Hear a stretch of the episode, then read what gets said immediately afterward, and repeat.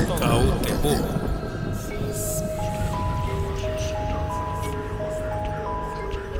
O programa Toca o Terror é uma produção da sociedade civil e tem o apoio da Fundação de Cultura Cidade do Recife por meio do edital de ocupação da grade de programação da Frecaneca FM.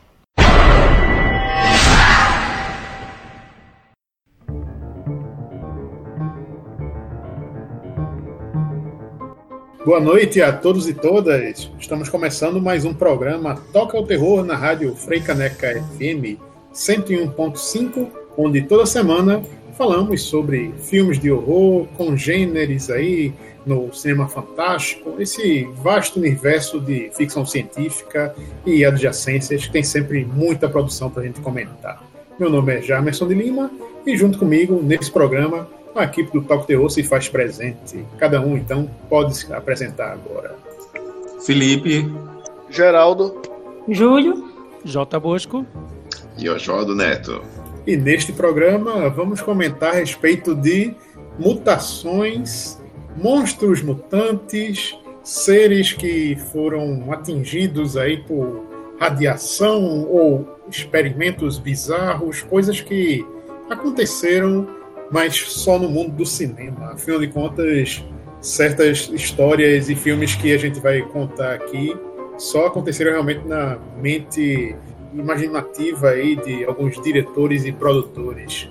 Porque, por exemplo, esse tipo de coisa que a gente vê hoje em dia muito no canal Sci-Fi, aí junto com a, com a produtora Asylum, esses filmes bizarros aí de tubarões mutantes e é, adjacências, né? Não é coisa nova. Isso existia há 50, 60 anos atrás. Tanto é que um dos mais famosos aí dessa, dessa geração saiu em 1955 e tinha uma aranha gigante. Não é isso, Geraldo? Pois é. é... Para falar em mutação, a gente tem que falar de filmes de ficção científica dos anos 50 e 60, porque o que mais tinha eram filmes que abordavam o tema radiação e nesses filmes radiação sempre deixava animais gigantes, né? A gente tem filme com formiga gigante, uh, tem filme com louvadeiro gigante e é claro que ia ter uma tarântula gigante, porque tarântula é um bicho muito feio e assustador. e estamos falando de Tarântula de 1955, que é dirigido pelo nosso querido Jack Arnold, que um ano antes tinha feito o clássico da Universal, O Monstro da Lagoa Negra, e que em 55 também fez a continuação do, do Monstro da Lagoa Negra, que é A Revanche do Monstro. Depois, ele fez até um filme que é o, o oposto do, do, do Tarântula, porque é o incrível homem que encolheu em 1957. Mas enfim, vamos à sinopse de Tarântula. É, o filme se passa na cidade de Desert Rock, no Arizona, e lá a gente conhece um cientista que manipula, claro, atomicamente, os nutrientes para solucionar um grave problema populacional no futuro: a falta de alimentos na Terra. Aí o cara tá prevendo que vai faltar comida, o que é a solução do cara? O cara é fazer milho gigante, ervilha gigante, bichos gigantes para ter mais carne, para ter mais vegetais no mundo. É, em 1955 essa ideia era visionário, né? É. Ele visitou Itu e aí. Ele podia só acabar com o capitalismo, né? e aí o que, é que, acontece? A gente fica lá vendo o trabalho do cara, o cara já tem uns experimentos, tem um, uns ratos e uns porquinhos da Índia gigante e essa tarântula lá no meio. É, e, a, e, aí ele tem um funcionário que, que se contamina com a radiação e acaba atacando ele, e nessa confusão o laboratório é destruído e a tarântula foge. E, a, e aí essa aranha no. O, nome desse funcionário era Peter Parker. essa aranha na natureza, ela começa a se alimentar de, de bois e de bodes e chega à altura de 30 metros. E aí, logicamente, ela precisa ser abatida pela população. O filme, para quem curte esse gênero, assim, é indispensável. Né? Você vê a tanto o roteiro maluco como os efeitos especiais da época, que são bem característicos. O problema desse filme é que assim, você tem que ter uma certa paciência, porque a trama é lenta, lenta e aranha, tipo, ela aparece uma vez ou outra, assim, só para você se lembrar que o filme tem uma tarântula gigante, mas é, a ação mesmo a gente só vai ter, sei lá, nos 15, 10 últimos minutos. E, mas vale a pena. É um, um clássico do, dessa época aí de, desse gênero. E só a título de curiosidade, é um dos primeiros papéis de Clint Eastwood. Eu vou deixar aí para o nosso ouvinte no procurar no filme quem é ele. eu, eu ia citar rapidinho, já que o Geraldo falou desse filme dos anos 50, um filme que veio antes, que é de 1954, que é um filme chamado é, Dem, O Mundo em Perigo, que nesse caso nós temos formigas gigantes, né? Sim, também, sim. novamente aí causadas por, por radiação. E o filme é um clássico do, do gênero sci-fi também, vale a pena dar uma conferida. É, e foi também nesse mesmo ano de 54 que saiu o primeiro filme de Godzilla, que, enfim, depois ele foi comprado no mercado americano e a galera deu umas modificações aí, fez um remake, deu, tirou umas cenas que aparecem os, os japoneses e botou umas cenas com os americanos e tal. Mas o, o bojo da, da história toda de Godzilla é, é um, um réptil pré-histórico que vive no fundo do oceano, que devido a radiações mortais por conta das bombas atômicas que assolaram o Japão na Segunda Guerra, né?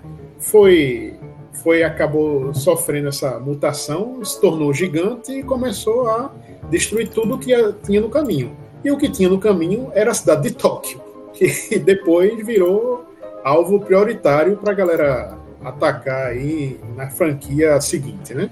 Que o, o, o Gojira, né? O, o Gojira ele, ele, ele, nasce como um monstro, uma ameaça, mas com o passar do tempo, assim, tipo, ao meu ver, inclusive tinha um amigo meu que a gente ficava batendo altas discussões a respeito disso, é que eu, que eu acho que o, o Gojira, no final das contas, ele é um, um herói.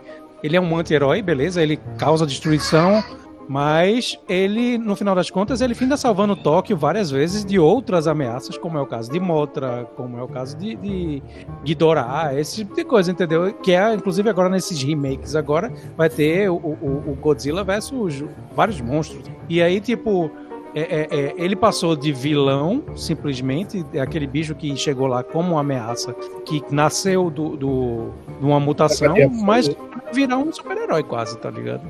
Ele é como se fosse um Ultraman, só que em termos de monstro, em forma de monstro. É, foi engraçado essa, narra essa narrativa, essa evolução aí do personagem Godzilla, porque realmente no primeiro filme ele é, pô, um monstro gigante, a ameaça que tá acabando com a cidade e que, enfim, não tem muito como dialogar com ele.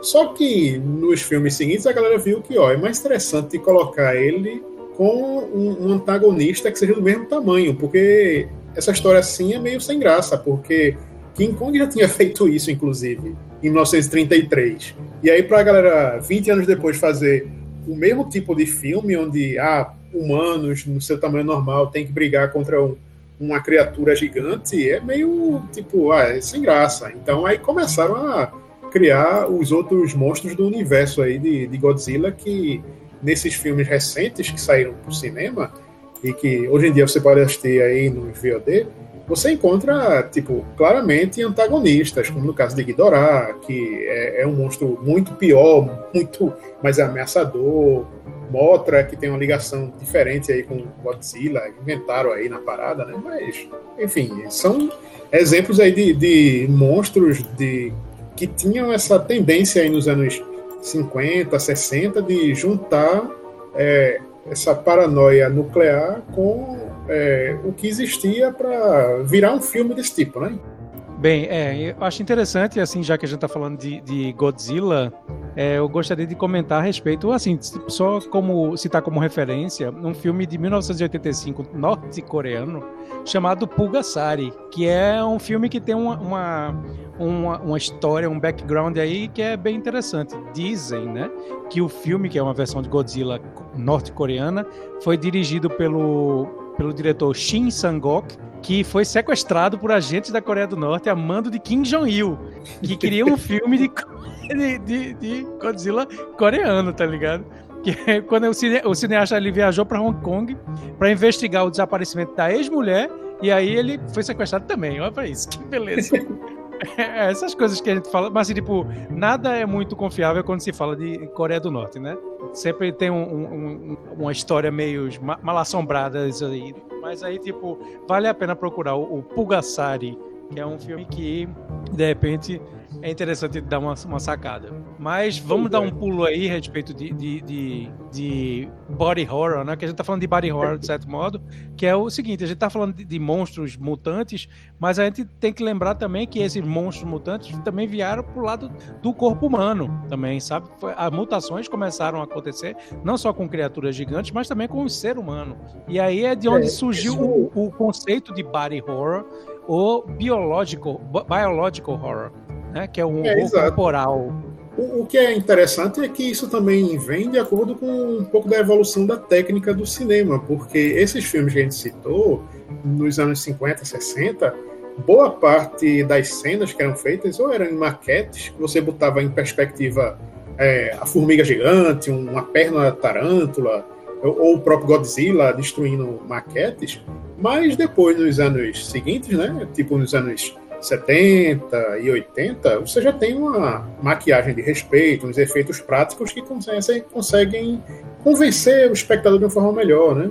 Que aí deu até origem a vários desses filmes que você troca o monstro mutante sem, sem aspecto humano por pessoas que acabam se tornando vítimas de experimentos bizarros. Como, por exemplo, nesse filme de 1973, que depois ganhou culto e status no SBT, sendo exibido a exaustão nos anos 80, chamado de Homem Cobra.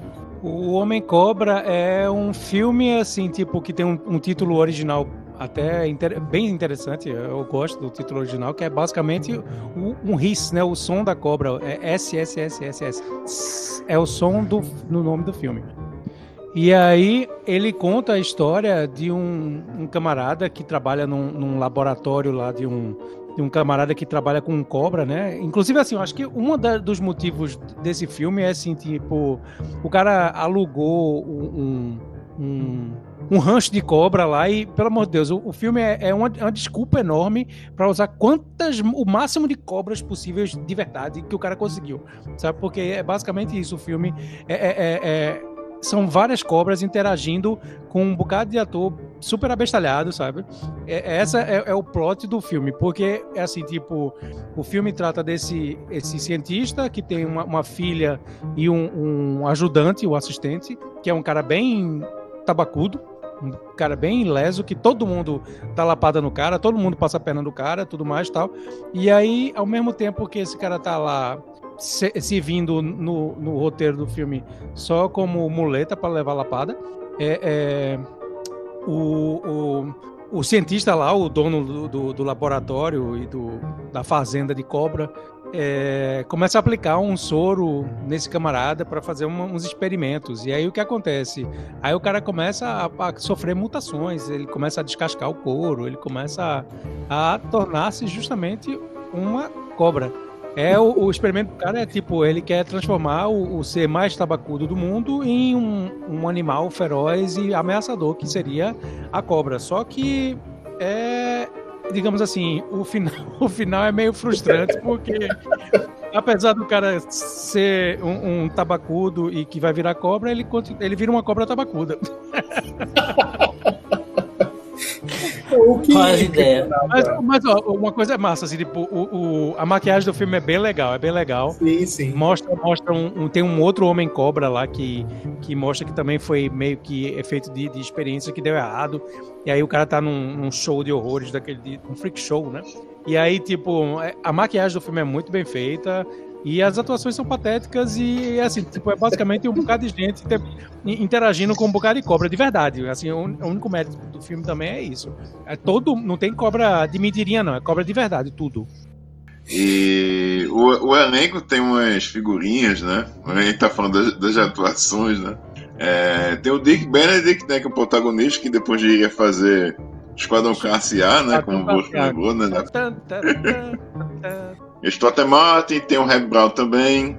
E o filme foi dirigido pelo Bernard L. Kowalski, que é um cara que, que nos anos, no final dos anos 50 né, fez alguns filmes B para é, Roger Corman o irmão dele, o Gene Corman, né? E saiu coisas como é, Petardos, como Night of the Blood Beast e o Ataque das Sanguessugas Gigantes.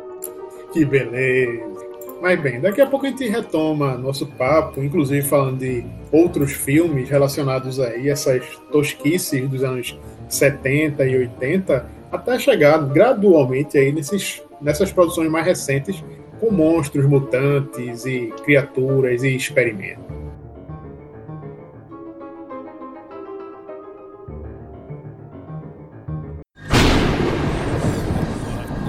Toca o terror.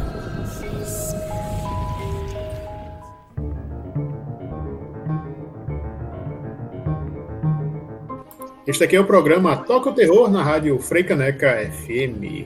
Estamos falando hoje sobre mutantes, não aqueles da novela da Record, não aqueles dos X-Men, mas vários monstros mutantes ou criaturas mutantes ou humanos que se transformaram em criaturas devido a mutações genéticas ou experimentos mal sucedidos, entre outros tipos de criaturas e monstros, porque a criatividade e a imaginação da galera não tem limites, na verdade, né? Até porque a gente estava terminando o bloco anterior falando de filmes dos anos 70, e foi justamente nos anos 70, claro, porque não haveria uma época mais propícia para se fazer um filme como O Ataque dos Tomates Assassinos.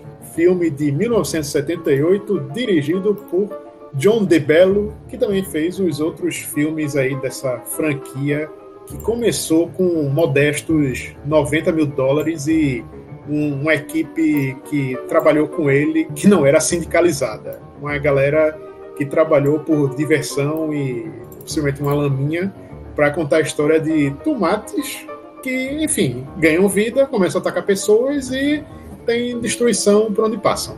O, o primeiro filme, que no caso é esse daí, de 78, foi bastante conhecido, mas não muito, apesar de ter gerado toda essa franquia, porque só nos anos 80, 10 anos depois, em 88, foi quando teve uma sequência chamada O Retorno dos Tomates Assassinos, que aí sim teve um orçamento grande, muita gente chamou a atenção e teve até George Clooney em um de seus primeiríssimos papéis.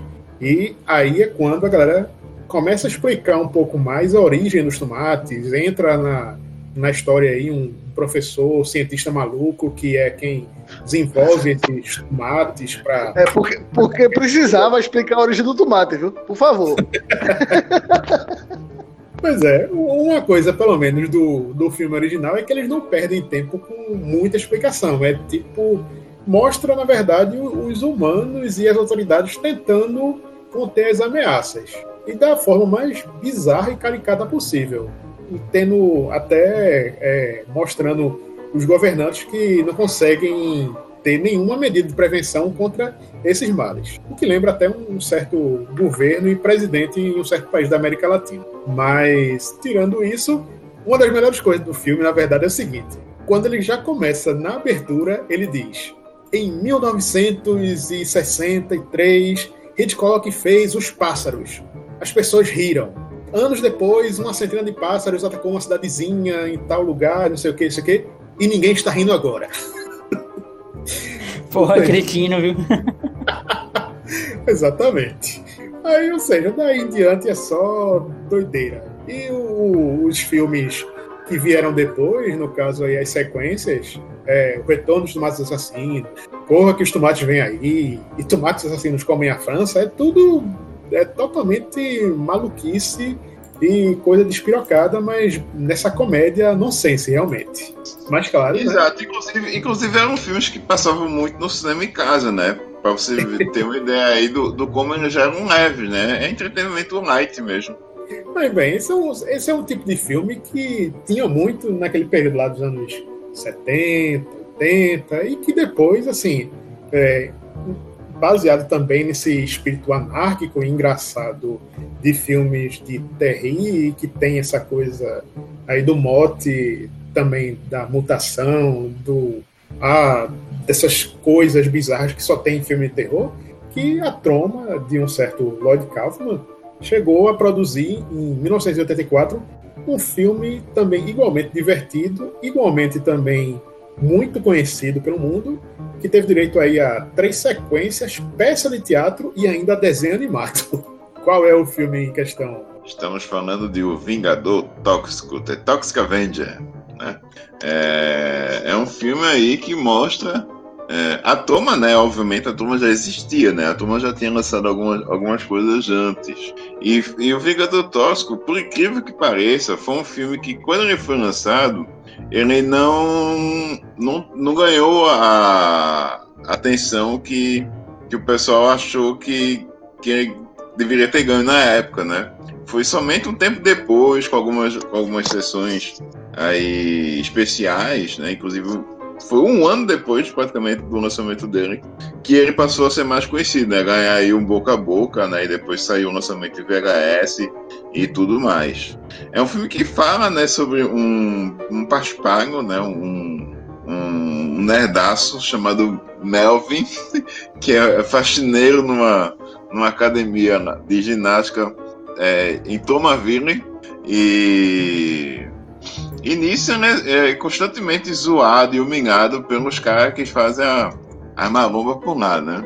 Nisso até chegar um dia que, por cargas d'água, ele cai num, num, tonel de lixo tóxico e é, vira essa criatura, né? Ele vira aí o, o Charlie Bronson, né? o Paul Cussey do cinema trash, que é que ele passa aí a combater gangues e, e criminosos né, na, na cidade. Ô Oswaldo, tem um pequeno detalhe. Ele cai dentro desse tonel quando ele tá usando uma roupa de bailarina. E aí, quando ele vira o monstro, ele tem uma sainha de balé. é meio que o uniforme dele. Verdade, verdade. Uma coisa que vai ressaltar é que, por exemplo, nesse período aí dos anos 70 e 80, como era fácil a galera encontrar barril de elemento radioativo, de lixo tóxico na rua, né? A coisa mais normal do mundo. Porque esse tipo de coisa no Vingador Tóxico, é, em filme como Império das Formigas, onde esse daí nos anos 70, um canto de formiga lambe um tonel de barril de material radioativo também cresce e tudo mais, né? Tudo é bem comum, normal, normalíssimo, né? E uma coisa que também vale destacar, né, que a, a Toma, né, ela já, entrou, já entrava aí no terreno do, do chamado o Sprata, né, que é a, a violência mais grotesca, né, e, e um tanto, e um tanto realmente cartunesca. É, nos filmes, né? É aquela coisa, quanto, quanto mais grosseiro, quanto mais desgraceiro, mais divertido, mais engraçado. E, e o Vingador, o Vingador Tóxico consegue fazer isso. Uma coisa, viu, gente? Vai ter o remake, né, do Vingador Tóxico, né? Com o cara do Game of Thrones, o. Já me ajudou. Peter Dinklage. É, ele vai ser o Vingador Tóxico. É, aquelas notícias de remakes que nem a pandemia fez a galera desistir, né? Tomara que é. Kaufman ganhe uma grana, pelo menos. Ó, a gente tava falando desse filme como o Vingador Tóxico, mas antes dele apareceu um outro filme também dos anos 70 que o Bosco vai falar, que também tem essa coisa da nojeira aí de é, gente com maquiagem derretendo e tudo mais, né, Bosco? Sim, sim. Um filme que também passou bastante na televisão e ofuscava a vista das pessoas nas madrugadas da TV aberta, chamado O Incrível Homem que Derreteu, que era a história de um astronauta. O que acontece é que ele volta justamente infectado por uma, por uma radioatividade, né? E aí ele começa a derreter. E aí, assim, é engraçado que o filme é, é, um pouco inverossímil, porque ao contrário do que a gente imagina, que esse tipo, a partir do momento que a musculatura das pessoas começa a derreter, as pessoas vão ficando mais fracas, né? Só que não, ele é o contrário, ele começa a derreter e vai ficando mais forte. não faz muito sentido, mas tudo bem, né? É um filme trash. Que, assim, tipo, basicamente o, o, o, o, plot do filme, ele tá ali simplesmente para deixar você com nojo. Porque é o cara realmente, ele começa a derreter, literalmente, e ele sai caindo aos pedaços. Os pedaços dele saem de, de é, é, é, saem caindo pelos, pelos cantos.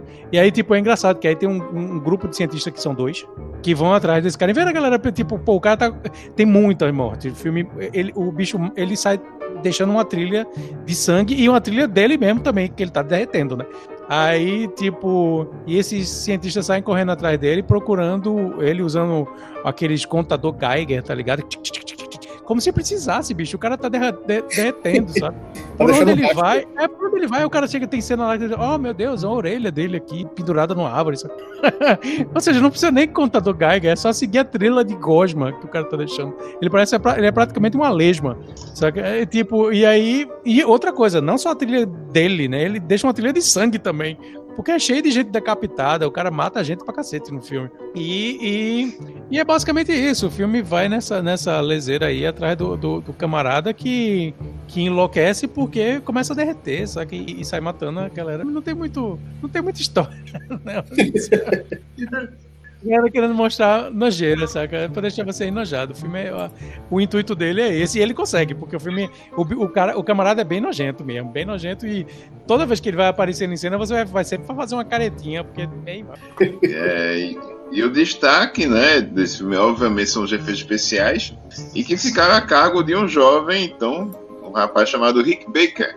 Hum, olha só. Olha aí, Rick Baker é fera, fera demais. É, esse daí falando de exploitation, me lembrou de um outro filme que foi lançado em 1980 e que hoje em dia dá para assistir num box da Versátil chamado Cinema Exploitation, veja só, né?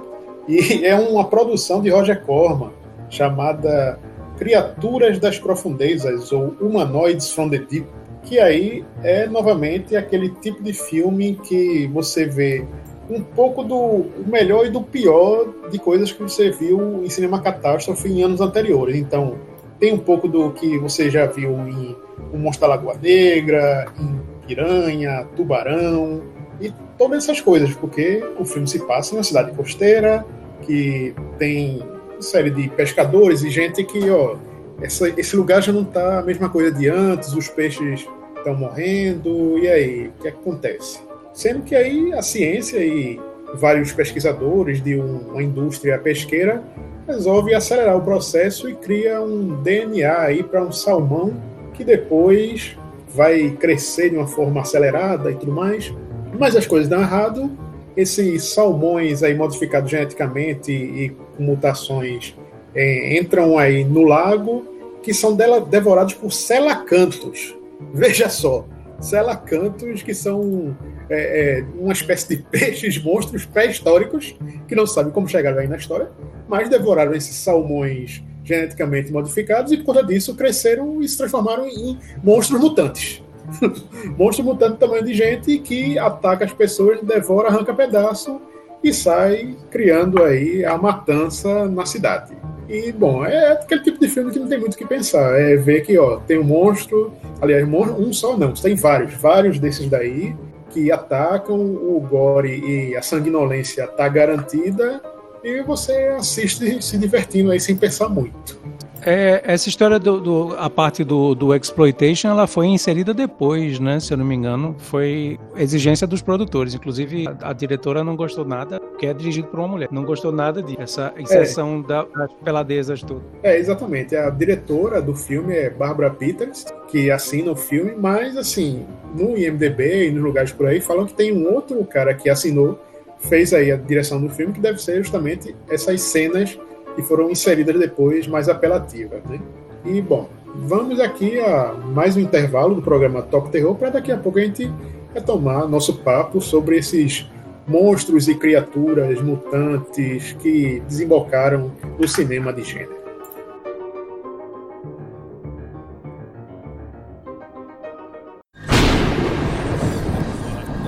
Toca o terror.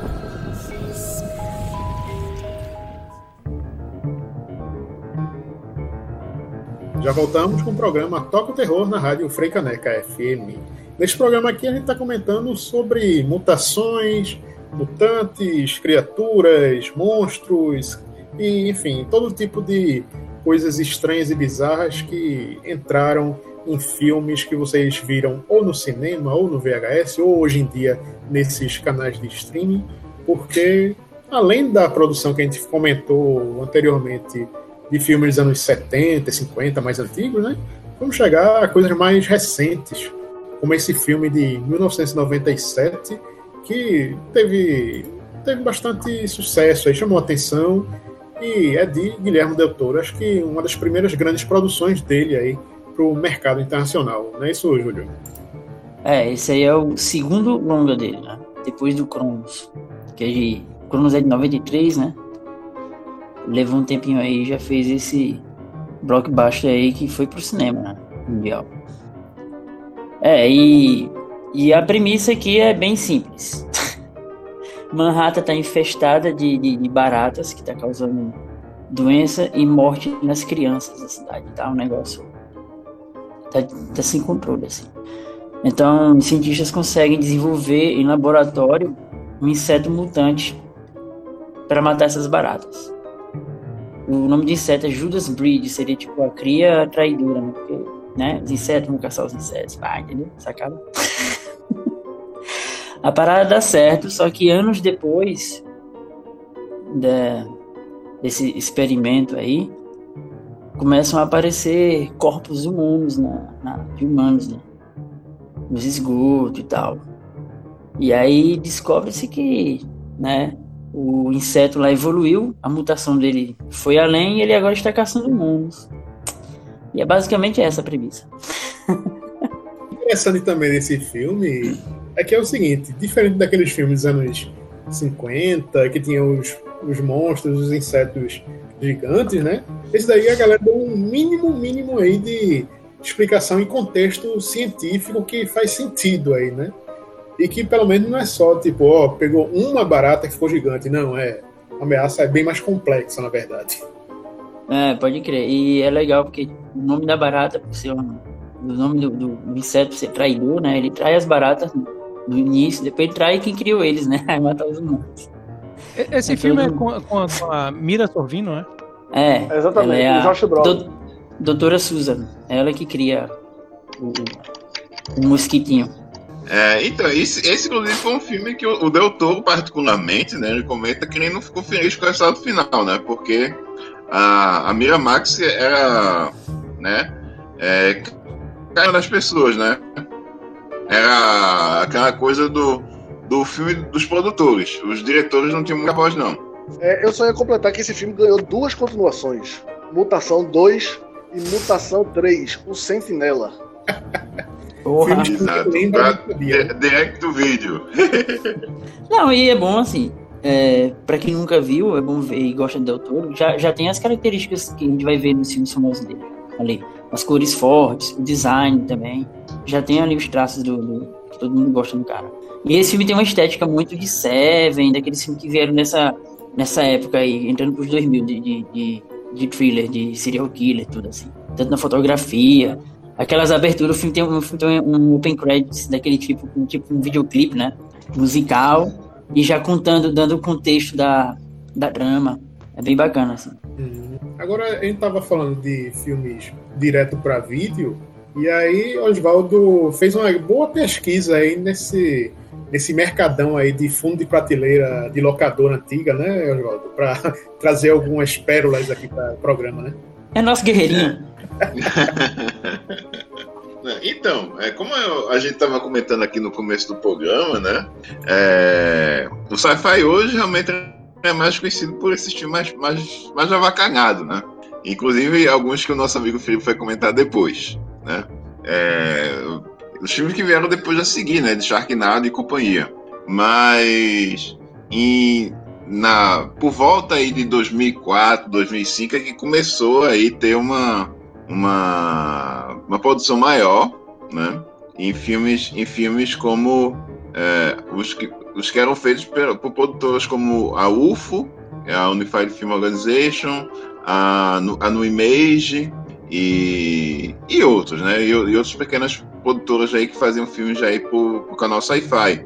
Muitos deles sendo é, filmados em, em países como Romênia, a Bulgária, né, leste europeu, né, como medida aí de, de cortar custos. É, Costa Rica também era, era particularmente usado aí né, nessa época também. É, Costa Rica até hoje é usada, né? Costa Rica, Porto Rico. E, e, são todos países aí que também tem alguns, alguns, alguns incentivos aí de, de produção, né? Mas voltando aqui, em 2005 a gente teve aí uma série de, de filmes aí pelo, pelo estudo do Image, né? Que, que inclusive saíram aqui em DVD no Brasil. Né? Eram filmes como o Sharkman, como Mosquito Man, Snake Man e, e Esqueleto Man. É, é, bem aquilo, você pega um, um Caralho, pote com um bocado de nomes e outro com outro bocado de nomes. Você mistura aí, depois faz um sorteio e vê no que dá. É tipo, eita, saiu o quê? Caranguejo Man. O, prim o, primeiro, o primeiro filme dessa leva é justamente o Mosquito Man, né? É, que, que o título original é simplesmente Mosquito. Sacadinha da porra. É, é ruim e que não pode ser piorado, né? Pois é. Mas esse particular me surpreendeu. É um filme que, dentro assim da, do, do lance assim, de, de B-movie, né? De filme B, é, obviamente ele tem uma história mega bestalhada, mas diverte, né? É um filme que, que fala aí sobre um, um sujeito, né? Você vê que, é, obviamente, né, tinha tudo para dar certo, né? Você pegar um, um, um, um preso de, de extrema periculosidade, é, que, tocou, que tocou a sua prisão perpétua por, é, por fazer parte aí de uma experiência, né? uma experiência genética aí com, com experiências aí da doutora, a doutora Allen, né? interpretada pela Muceta Venda. E, e nisso, né?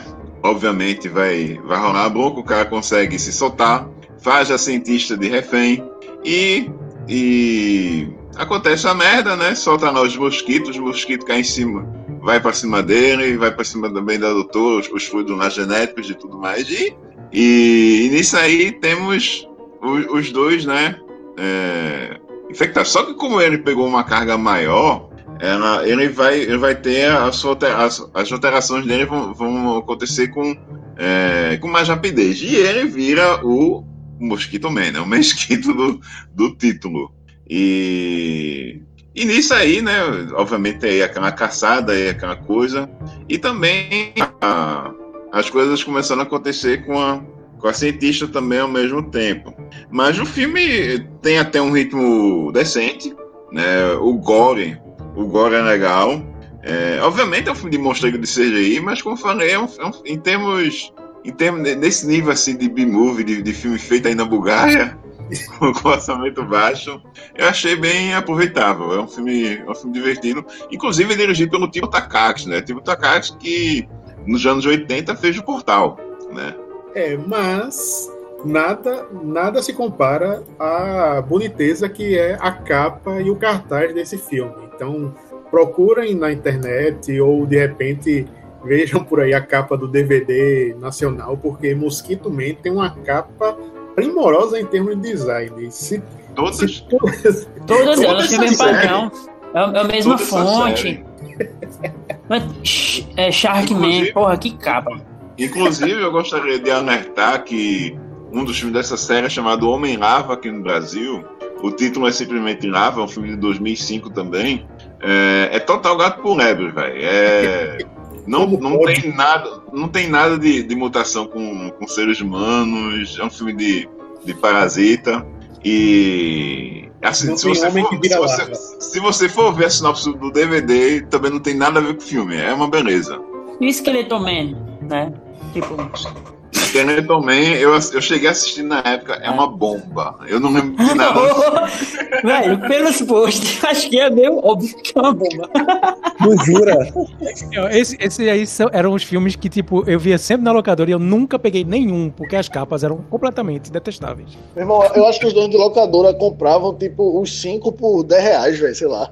Aí valia a pena, velho, porque só isso uma promoção gigante. Promoção, pacotão, compra aí esse aí. Ou então, tu comprava Titanic e esses vinham de brinde. Pega essa promoção. Inclusive, né, o, o, outro filme, né, que, que eu vou comentar aqui no programa é o chamado Sharkman. Eu peguei numa dessas. Eu, comp, eu comprei, eu comprei a 5 por 10, então ele me saiu por 2 reais esse DVD. Então. Mas. Pensa que esses dois reais podia estar. É muito, é muito cretina a arte, Ah, mas, mas valeu a pena. Tanto, tanto, é a prova que eu tô desses anos depois que eu comprei essa belezinha em DVD, eu tô aqui comentando do filme com vocês, né? Vamos dar a vez aí para Felipe falar um pouquinho de um filme que saiu pouco tempo depois, 2007. Um filme chamado Espinhos, ou simplesmente Splinter. Então, Espinhos é o clássico filme de monstro e que tem uma trama muito simples e muito eficaz. Eu revi para poder falar com mais propriedade e é um filme extremamente divertido e nojento, né? Não recomendo ver comendo, né?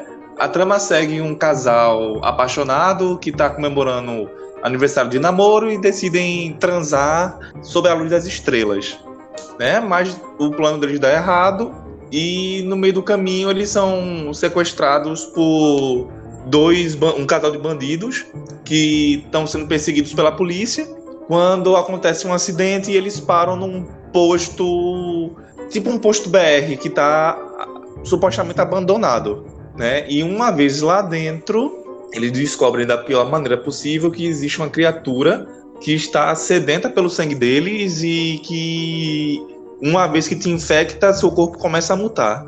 Independente se você está vivo ou não. Independente se você cortar um pedaço seu, essa, essa parte que foi cortada, ela vira um monstro é, à parte. Vira né? um mini monstro vira um mini monstro e assim, tipo, pedaços de pessoas diferentes se juntam para se transformar em outro monstro.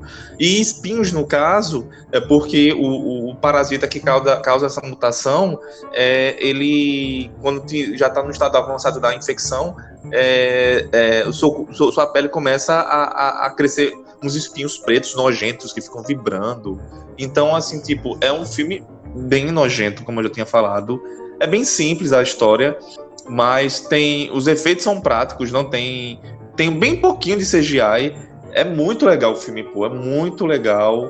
É, é, é, é uma, um filme de monstro que vale muito a pena conhecer. É, tava falando aí desse filme de monstro que saiu em 2008 e nesse mesmo ano o Geraldo pode falar de um que é igualmente bizarro, grotesco também, todo tipo de maluquice, porque é um filme, uma produção japonesa onde as pessoas que produziram, no caso aí, deram-se o melhor para fazer, tipo, que coisa insana esse filme aí. Qual é em questão, Geraldo? Um filme sensacional chamado Tokyo Gore Police, dirigido por, atenção, Yoshihiro Nishimura. Não, não conheço outro, outros filmes desse cidadão, mas esse Tokyo Gore Police causou sensação na época. Vamos a, a uma rápida sinopse, certo? Não que importe muito, mas é o seguinte: no futuro, a polícia japonesa ela foi privatizada porque a polícia normal não estava dando conta de um novo tipo de criminoso que surgiu na capital japonesa, que era que são os engenheiros. O que são os engenheiros? São mutantes, né? Tem uma mutação aí bem peculiar. Eles conseguem transformar seus membros em armas, seja faca, espada, revólver várias coisas, e, e acabam levando pânico à cidade, né? E aí, nesse contexto todo, a gente conhece a policial Ruka, que é interpretada pela atriz Eiji Shina, que é aquela mesma menina lá do Audition, do Takashi Miike. E ela é uma, uma policial especialista em matar esses mutantes. E ao mesmo tempo ela também tenta se vingar da, da morte do pai. Ela, ela acha que o vilão, o cara que criou esses mutantes, é responsável pela morte do pai dela, o cara, o cara chamado, um cara chamado o Chaveiro. E aí assim, é, dentro dessa história completamente maluca, a gente é só uma desculpa para colocar gore em todo canto, né? Também porque o nome do filme já leva o título de gore. E, velho, efeito especial bizarro, é, personagem bizarro. Se você der uma busca rápida na internet, você der, provavelmente você já viu algum vídeo ou algum gif desse filme aí. Você vai encontrar uma mulher caramujo, um, uma mulher que tem braços e pernas que são espadas. É, tem uma bem famosa também, uma mulher que da cintura para baixo, ela é tipo uma boca de crocodilo. Véi, o filme é, é, uma maluquice sem fim, mas é bem divertido. Oh, com certeza. E daqui a pouco a gente volta a falar de outras bizarrices com filmes com seres mutantes que adentraram aí o cinema de horror.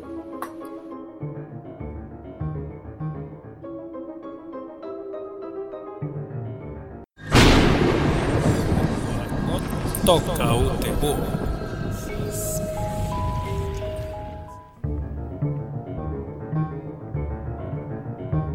O Terror de volta na Rádio Freicaneca FM, onde hoje a gente está falando de monstros mutantes, criaturas mutantes, é, todo tipo de esquisitice bizarrice que vocês podem encontrar em filmes de gênero terror, ficção científica. A gente passa aqui para Júlio comentar um, um, filme mais ou menos recente chamado Citadel, filme de 2012. Então, esse filme aí é um, é um filme da Irlanda que na trama a gente, tem, a gente conhece um casal é, que está fazendo uma mudança, está se mudando de um apartamento bem ruimzinho, eles moram num lugar bem, bem, como é que se diz? Bem pobre, assim, uns condomínios bem, bem abandonados, assim, pelo, estado e tal. E quando ele, eles estão saindo do, do, do, do, apartamento, que ele vai descer o, o elevador, ele eu não lembro porquê, mas ele deixa a, a, a mulher dele grávida no corredor esperando ele buscar alguma coisa lá embaixo para ele voltar. Nesse espaço de tempo que ele desce e volta, quando ele sobe, a mulher é atacada por umas crianças, tudo de capuz, assim, que fica grunhindo, espirraia. E ele não consegue salvar elas. Aí o espirraia dá uma injeção no bucho da mulher e ela vai para o hospital e, enfim. A mulher morre, mas a bebezinha se salva. Então fica ele e a bebê morando nesse condomínio e ele passa a ter pânico de tudo, assim, por causa disso, né? Eu acho que o cara não pode ouvir um barulho lá fora que ele já guarda, segura a bebê pra matar ela e ele fica toda hora sendo a paranoia que essas crianças vão querer matar ele. E existem as crianças mesmo e tal, e o negócio é muito bruto o filme, assim. E a questão da mutação é, é lasca porque tá mais para o, pra o twist do filme. A questão da mutação, que essas crianças, elas têm, quando aparecem elas, você nota que elas são meio deformadas, elas têm uma coisa meio. os olhos meio estranhos e tal. E esse carinha, com a ajuda de um padre, que odeia essas crianças, doido pra matar essas crianças, né? Vai, vai desenrolando o mistério dessas crianças, o que são, assim. E é um. Meu irmão, é um filme muito louco, velho. É porrada, é, é, é, tenso, é violento que só porra, é bem. É bacana, assim. Mas não falar muito, não, porque é um filme meio, meio difícil de achar assim. Quem conseguir assistir por aí, né? Pra ter uma surpresa e tal. Interessante. E ele tem uma vibe. Ele tem uma vibe meio The Brood, sabe? Do, do Cronenberg, assim. assim. Aquele espirrainha meio cabuloso e tal. E tem a origem também cabulosa. Enfim, é isso aí, galera. Vamos, vamos atrás. Citadel, vale a pena dar uma sacada.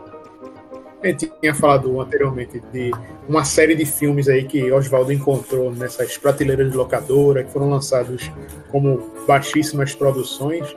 E a gente já falou do Mosquito Man, Esqueleto Man, rapidinho, né? E agora chegamos ao Sharkman, ou Homem Tubarão. É isso mesmo, Oswaldo? Exatamente. Só que é, o, o tal Sharkman, né? Ele é uma, uma combinação genética aí com o tubarão martelo, que o, o no caso o cientista, o cientista, o cientista maluco, o maluco do filme, o grande vilão do filme, interpretado ninguém menos por Jeffrey Combs, Dr. Herbert West de Reanimator, né, para os mais íntimos, né, e do, os fãs aí de terror vão, vão se lembrar dele. Ele faz o Dr. King, é um, um, sujeito que vive recluso numa ilha, uma ilha que também não é identificada no filme, é apenas uma, uma ilha no meio do nada, que realiza aí os seus experimentos é, obviamente, né, extremamente ilegais, é, inseminando, inseminando mulheres, né, engravidando-as com, com essas para dar origem aí a essas, essas criaturas, né? Ele, ele, ele tá tentando aí criar uma, uma nova raça humana de, de misturando aí geneticamente, né? Como eu falei, né? O, o ser humano com o tubarão martelo. E, e o, o, o a, a, experiência principal dele, né, essa, dessa criatura, é o próprio filho dele que faleceu de câncer, né, que, que foi, né, se informado que, que ele faleceu de câncer, mas não, não é o, o fato, é o, o, o tal o tal sujeito continua vivo na ilha, mas agora sobre essa outra forma de um, uma criatura assassina e extremamente perigosa. E nisso também temos aí a chegada de outros personagens aí nessa ilha, né? Que vem aí de uma, de uma empresa biomédica também, né? Que, que anos antes, né? Restou aí na saída do cientista que aproveita para fazer aí essa, essa vingança com esse pessoal. E nisso, né, temos aí um, um filmeco B é, despretensioso, né? Tem, tem bem aí, ó, tem bem aí o, seu, seu modo, né? Totalmente, o filme é, é descaradamente B. É, tem alguns momentos onde você vê que ele tem uma produção legalzinha, mas em outros você vê que é, o orçamento foi realmente bem tesourado. Aí você vê também é, a, como falei assim, também tem a questão do, dos efeitos, né? Do, do filme. O, os, ataques, os ataques aí da criatura são bem. são bem chachanetes, são bem faquinho. Mas é, é como se. É como se. Sei lá, é como se a gente tivesse feito o, a criatura, o, como se fosse um, um cara vestido, sabe? Do, do Homem-Tubarão, só que viram que ficou muito tosca. Não, vamos, vamos fazer o máximo para esconder ele, saca? Então ficou, ficou meio isso no filme. É um filme que poderia até se beneficiar mais se abraçasse mais esse, esse espírito zombeteiro que poderia ter, que poderia ter sido. E agora vamos ao ponto alto do programa, onde Felipe vai comentar a respeito de um, um clássico aí recente da Asylum e que passa muito no canal Sci-Fi, que tem a ver também com Tubarão e Mutante, que na verdade é um filme derivado é, de um, um, outro, outra produção de 2012 chamado Ataque do Tubarão Mutante, que tinha um tubarão de duas cabeças. Não satisfeito com isso, né, pelo, pela bizarrice em si de ter um, um monstro desse tipo, a galera, pouco tempo depois, em 2015, fez o Tubarão de Três Cabeças. Foi isso mesmo, Felipe? Exato, esse filme maravilhoso que tanto eu quanto você, Jamerson, ainda é muito fã, né? É um filme divertidíssimo e vale salientar que ele faz parte de uma trilogia, na verdade. E em 2017 foi feita a terceira parte e até então a última, que foi o, ataque do tubarão de cinco cabeças. Cadê limites, né? Mas voltando ao de três cabeças, então vamos lá. Uma galerinha tipo malhação e nível de, e nível de, e nível de atuação muito pior está de férias num cruzeiro muito babadeiro, né? Que de repente é atacado por esse bichinho maravilhoso, né? O tubarão de três cabeças chega lá para acabar com o nosso sofrimento de assistir esses atores, entre aspas, atuando, né? E o bicho é muito interessante, porque tem hora que ele parece ser feito de PlayStation 1 e, e quando ele tá mais próximo, quando ele tá atacando os atores, é, ele parece aqueles bonequinhos de, de, de trem fantasma, né? Eu acho que é para os atores terem contato com a criatura em si. Animatronic? Não chega nem ser animatronic ali, Oswaldo. É, acho que a boca do bicho nem se mexe. E, e, e é aquela coisa dura, engessada. E o povo ah, gritando naquelas atuações maravilhosas, né? E vale salientar a, a, a, o design do próprio bicho, né? Que eu não sei como ele, que ele, é, como, é ele mais, como ele consegue nadar. É, né? mais, é mais tosco. É mais tosco do que o, o de duas cabeças, já? Bem mais, querido. Pensar que assim, tipo, como o outro, né? Eles têm duas cabeças juntas e a terceira cabeça é o rabo. Vai saber como que ele nada, né? Meu Deus do céu. O negócio é ter e... cabeça o negócio é ter cabeça. E assim, tipo, é lógico que as cabeças é, é, vão disputar comida, né? E vale salientar também que temos um ator famoso no filme, o Dani Trejo. Ah! Ah ele, ele, aparece por mais Porra, de 10 Aparece, tem momentos dramáticos com ele no filme, e assim, tipo, ele nem toda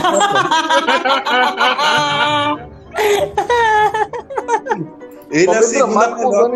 Ele metendo a faca em alguém, né? Não. É porque a pessoa chora. Ele chora no filme, Não viu? Ele chora de estar no filme desse, né, eu acho. Agora vem a pergunta principal. Quem ou o que fez esse tubarão de três cabeças? Lógico que foi um cientista, né? que, foi, que é uma coisa dada do exército, né? Um, um, um, uma arma que fugiu e que tá atacando a galera, né? A logística dessa arma aí. Tem, eu fico até com medo de. Eu, o, o 3 eu não assisti, eu confesso, mas eu fico até com medo de saber aonde estão as outras duas cabeças, né? Mas vale muito a pena. Jamerson aprova e eu também. Pronto. E é assim que a gente encerra esse programa hoje, onde comentamos a respeito de mutações bizarras, criaturas, monstros e, bom, todo tipo de coisas como esse tubarão aí de três cabeças desse filme que, enfim, né? Vocês podem assistir por sua conta e risco. E para ver e ler outros filmes que sejam interessantes, igualmente ou melhores, entrem lá em tocoterror.com.br ou aguardem nosso programa segunda-feira que vem aqui na Freicaneca FM. Até lá e tenham uma boa noite.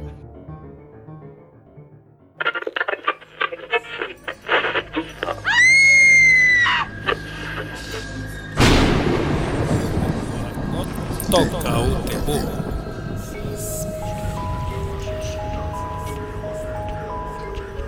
O programa Toca o Terror é uma produção da sociedade civil e tem o apoio da Fundação de Cultura Cidade do Recife por meio do edital de ocupação da grade de programação da Frecaneca FM.